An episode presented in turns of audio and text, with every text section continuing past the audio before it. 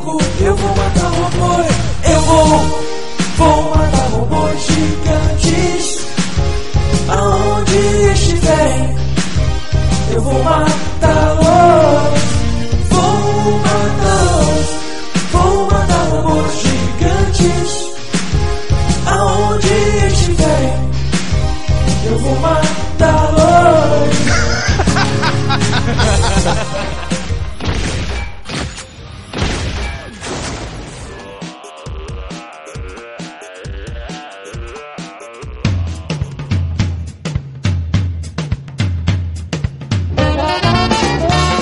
dia! Boa tarde! Boa noite! Estamos começando mais um Matando Robôs Gigantes, episódio 112 de quadrinhos.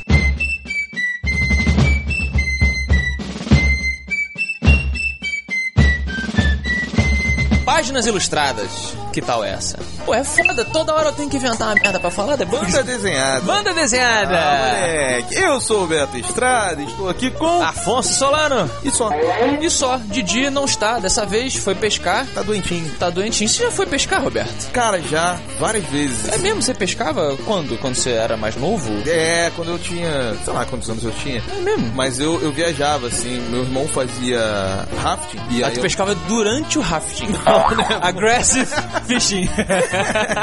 Não, mas aí eu ficava, eu ficava na beira do lago, assim, enquanto meu irmão se divertia, eu ficava fazendo um negócio muito chato que era pescar. Aham. Pescar é chato, Pescar né? é chato pra caralho, cara. Pescar é tipo. é- é- eu pescava com flor, cara. Hã? É, você já pescou com flor? Determinados peixes, se, você colocar qualquer merda colorida que balance na, na ponta do anzol, dependendo do peixe, ele vem pegar. Aí quando você vive no interior, você aprende essas porras. Você vem, a gente pegava as plantinhas assim vermelhinhas, botava no anzol, os peixes comiam, cara. Coisa de maluco, né? Mas eu nunca comi o peixe depois de pescar. Eu ficava com pena do caralho, assim. Eu não como peixe, né? Então. Você não come peixe. É, é. mas assim, cara, pescar. Qual, é o sentido, né? Você chega num lugar e você em silêncio. Sabe, eu Fica vejo assim, eu, eu via a, a galera, assim, meu pai e os amigos dele gostavam de pescar, né? E aí eles se reuniam, compravam, pô, iam empolgadaço, aí chegavam no lugar, todo mundo em silêncio, olhando pra frente.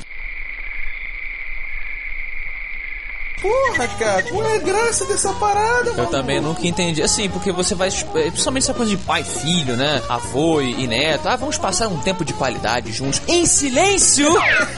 Porra!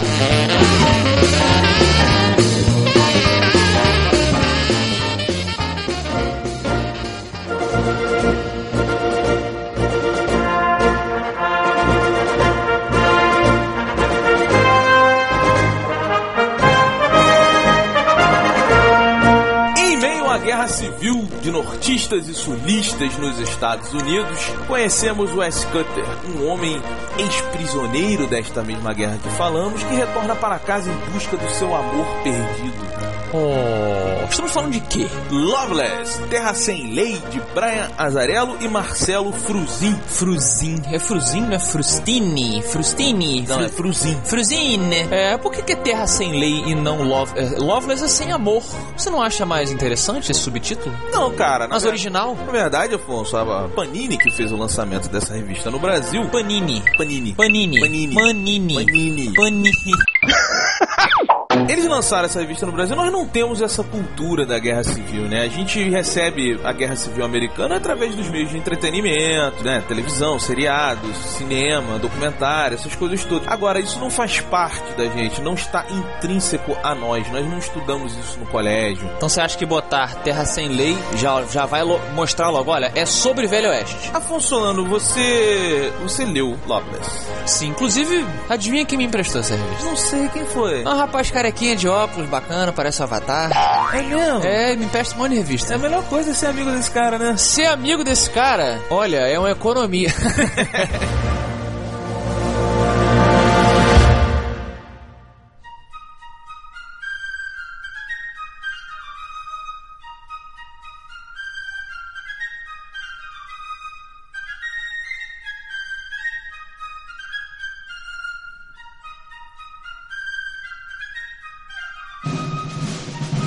Cara, eu li Loveless é, por sua indicação, se ninguém entendeu a brincadeira interna. e, cara, eu amo o Velho Oeste.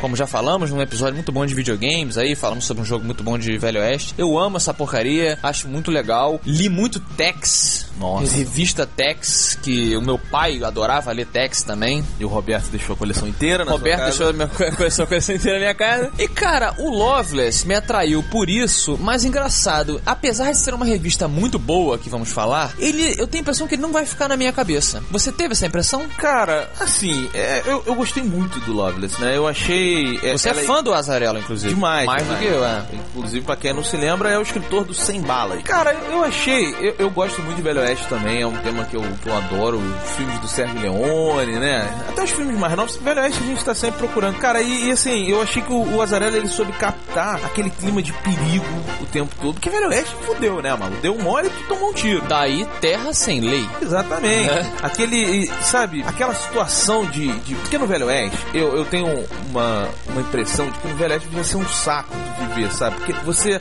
acorda, tu já, tem, tu já tá tenso, mal. Não, também não era assim não. Porra, então, mas o Velho Oeste ele passa isso pra gente. Tu, tu já acorda tenso, sabe? Tipo, Aham. todo dia, em todo lugar. É, você tinha, que se def- você tinha que saber se defender caso algum fora da lei quisesse arrumar um problema contigo, com a sua família e tal. É. Isso nos Estados Unidos, vamos frisar bem, né? É, Estados- sim. Que aqui no Brasil, o que tava rolando aqui no Brasil? 1890, sabe? Isso, 1890 foi a época, em 1822, Dom Pedro levantou, levantou a espadinha e pediu a independência do Brasil. Aham. Aliás, Afonso, deixa eu te contar uma curiosidade, um fato curioso que você- você... Lá vem. Não sei se você sabe. Curiosidades do que estrada.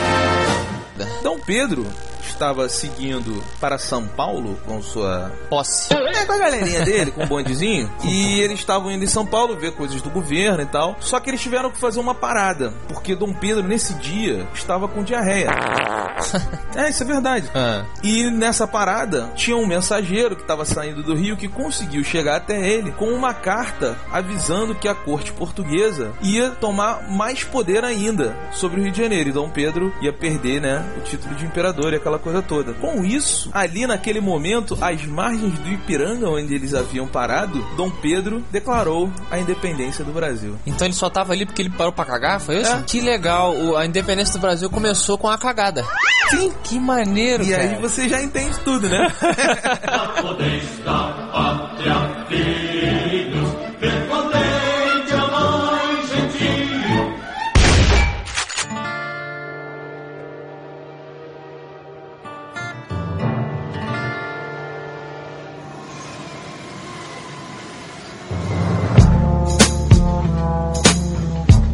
desenhos do, do, do macarrão aí? Mortatone, porchetta repartiente, mortatore espresso, spaghetti bolognese. Como é que é? Fuzili!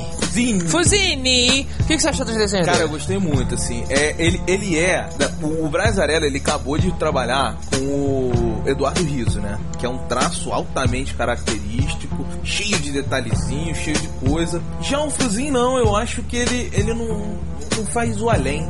Ele, ele desenha a história que está sendo contada pra você. É, ele é muito minimalista, assim. Ele é muito primeiro plano.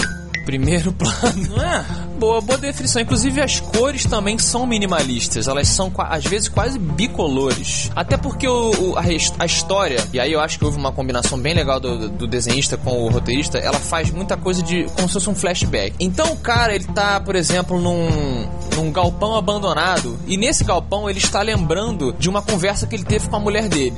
Então o desenhista, ele faz as duas realidades presentes ali. Ele desenha o cara olhando e ele mesmo, há 10 anos no passado, conversando com a mulher dele. Né? A cor tenta dar uma diferenciada e tal. Agora, eu fiquei um pouco confuso nessas horas, porque o desenho ele tem a limitação. A limitação do. Não tô falando do desenhista, mas a limitação da- das cores bidimensional. Vamos chamar de limitação bidimensional. No filme você já tem um filtro, você já tem um- uma movimentação de câmera que vai te explicar melhor o que tá acontecendo. Eu fiquei um pouco confuso nessas horas e confuso na história geral. Você não? Cara, eu, eu acho o seguinte, a história geral, a gente tá falando aqui da número 1 a número 5, né? É o primeiro arco que fecha do, do Loveless que a Panini botou nas bancas. Panini. Panini. Panini. Panini. Panini.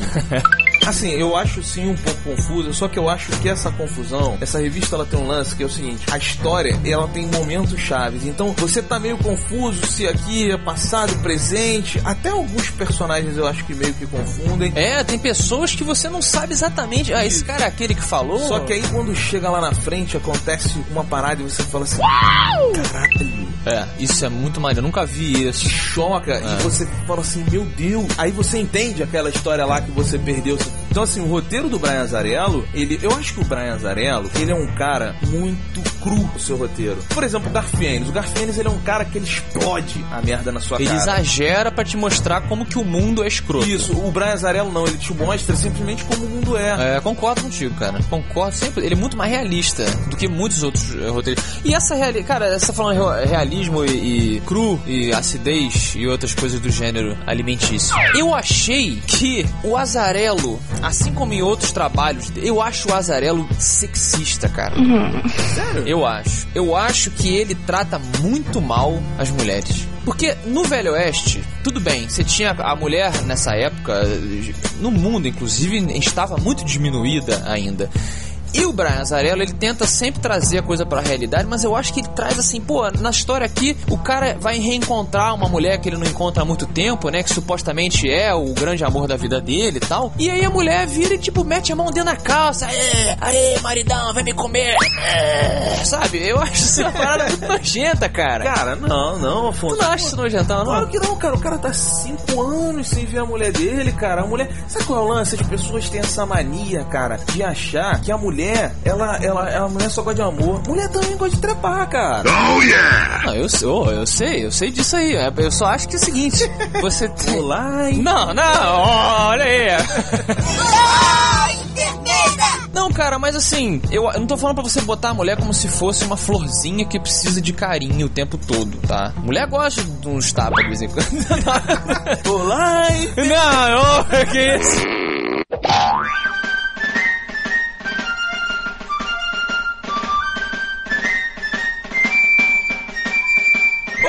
independente disso, você discorda, eu não. Eu acho que acaba sendo o forte da revista, embora eu não curta muito. Acaba sendo o forte do Azarello, ele sabe que ele é bom nisso. E os desenhos do Fuzile aí acabam complementando de uma maneira não tão complexa. Eu acho que quando. O, o- isso é uma teoria minha. mi- Quando o roteiro é muito complexo, eu acho que os desenhos não devem ser.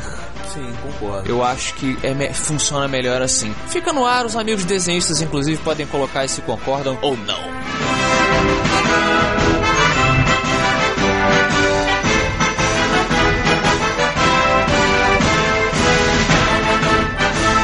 E com isso, Afonso, quantos robôs gigantes você dá para Loveless? Cara, embora eu tenha dito que não vou lembrar dela daqui a algum tempo, eu achei uma revista muito boa. Ela faz o que promete. É uma revista crua, é uma revista que incomoda um pouco. Pode ser que você fique um pouco incomodado ao ler, mas pra não ser injusto, isso não, isso não tira o mérito da- de que ela seja muito boa. Eu vou dar, eu vou dar 3.3 Idade de Jesus porque Jesus disse pra perdoar. Então eu vou perdoar o Brian Azarello por ser realista. Tá bom. e você, Roberto? Cara, olha, eu.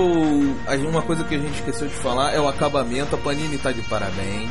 O acabamento da revista tá ótimo. Essas séries da Vertigo, que a gente não tem muito, né? Aonde correr atrás, a Panini tá colocando no mercado. Cara, e com isso eu dou quatro robôs gigantes para Loveless, porque Só porque a mulher põe a mão na calça e fica esfregando. Não? seria um bom motivo, né? Seria. Não. Mas é uma, é uma história ótima, é um roteiro muito bem escrito, desenhos muito bem feitos. Sim. E é isso, quatro robôs gigantes. Quatro robôs gigantes, muito bom. E dica, dica final aí antes de ir pro Mata Pilota. Procurem Clint Eastwood na revista. Ah, ele está lá. Ele está lá.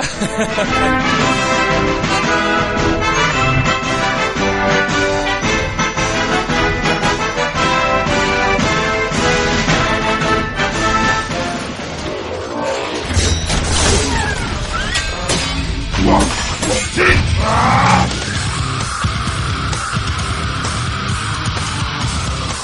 no Mato Pilota de Quadrinhos. Não, não, não. Não? Continuamos em uma guerra, mas mudamos de ano, Afonso. Oh my god. O Matando Robôs Gigantes usa esse matopilota para homenagear nosso querido soldadinho do quartel Swamp, Quartel Swamp. Ah! É ele, o zero à esquerda. o recruta Zé. Zé, não é zero? Ele começou a ser lançado no Brasil como recruta Zé. Como é que é o nome do recruta zero em inglês, sabe? Se chama Beetle Bailey É o Bailey Besouro. E aqui ficou como Zé. e depois se transformou no recruta Zero. Muito bom. O que, que tem o nosso amigo Besouro? Afonso Solano, a minha pergunta é: nos 60 anos de idade, você mata ou pilota a criação de Mort Walker, o recruta Zero? Recruta Zero, pô, eu piloto, eu piloto. Assim, eu, eu não conheço o Recruta Zero a fundo, mas o do que eu conheço, eu conheço do que eu li no jornal. Tinha no jornalzinho, né, tirinhas e tal. Eu nunca li jornal na minha vida, só as tirinhas. Meu pai adorava essa porra. Jornal é muito chato, cara. Ah, que isso, Você cara, só lê jornal de esporte, porra. Não, eu li o jornal em geral. Você lê Lê. todo? Caralho, eu acho jornal uma parada muito chata. Eu acho política uma parada muito chata. Ele, ele- eu lembro que ele era adaptado da maneira, na, na linguagem pra caber na coisa da- das, das piadas de caserna brasileiras, né? Mas assim, tentando aproximar o humor que era do exército americano ao humor do exército brasileiro, que não é uma coisa tão, tão difundida, tão presente assim. Mas pelo menos serviu pra dar essa, essa conhecida, mostrar mais sobre esse universo. E que viagem que eu fiz foda agora, né? Foi uma viagem maneiríssima. Então eu piloto, claro. Recruta zero. E você, Roberto? Afonso, eu vou revelar uma coisa para você que eu acho que aparentemente você não sabe, para os ouvintes. Eu acho que eu li mais Recruta Zero do que Mônica na minha vida. Deus, por isso que você é assim chato. É isso? Caraca, cara, qual o seu Não, problema? eu não. Não, não, olha só. Longe de mim. Assim, Mônica, Ah, a tá. última vez eu contabilizei mais de 2 mil revistas. Mas esse aí é o que você mais lia com Mas o frequência. Recruta Zero, cara. Por quê? O que que ele... Ele só cortava batata? Pois é, o Recruta Zero, naquela. Depois você procura pra gente botar uma foto aqui no post. Naquela revista que eu deixei na sua casa, eu tenho edições de 1960 do Recruta Zero. Então, assim, o Recruta Zero, ele, ele- o meu pai adorava o Recruta Zero. Cara, eu acho muito engraçado. As tiras do Recruta Zero, as, as da Mônica eram muito infantis, tentando sempre passar uma lição. O Recruta Zero, não, ele era só uma coisa engraçada. Ele era um vagabundo do exército, não era isso? Sim, ele tinha amigos. Incompetente, é. Bom, O Recruta Zero é o piloto, cara. O piloto é uma das quadrinhos que eu mais piloto na minha vida. esse motopiloto foi uma desculpa foda pra dar parabéns pro Mort Walker, é isso? Sim, que... pelos seus 60 anos de vida. Como desenhista e criador de um dos quadrinhos mais famosos de todos os tempos. É verdade. Pena que o nome dele é tão pra baixo, né? Mort. Walker. Mort Walker. Morte andante. A morte andante.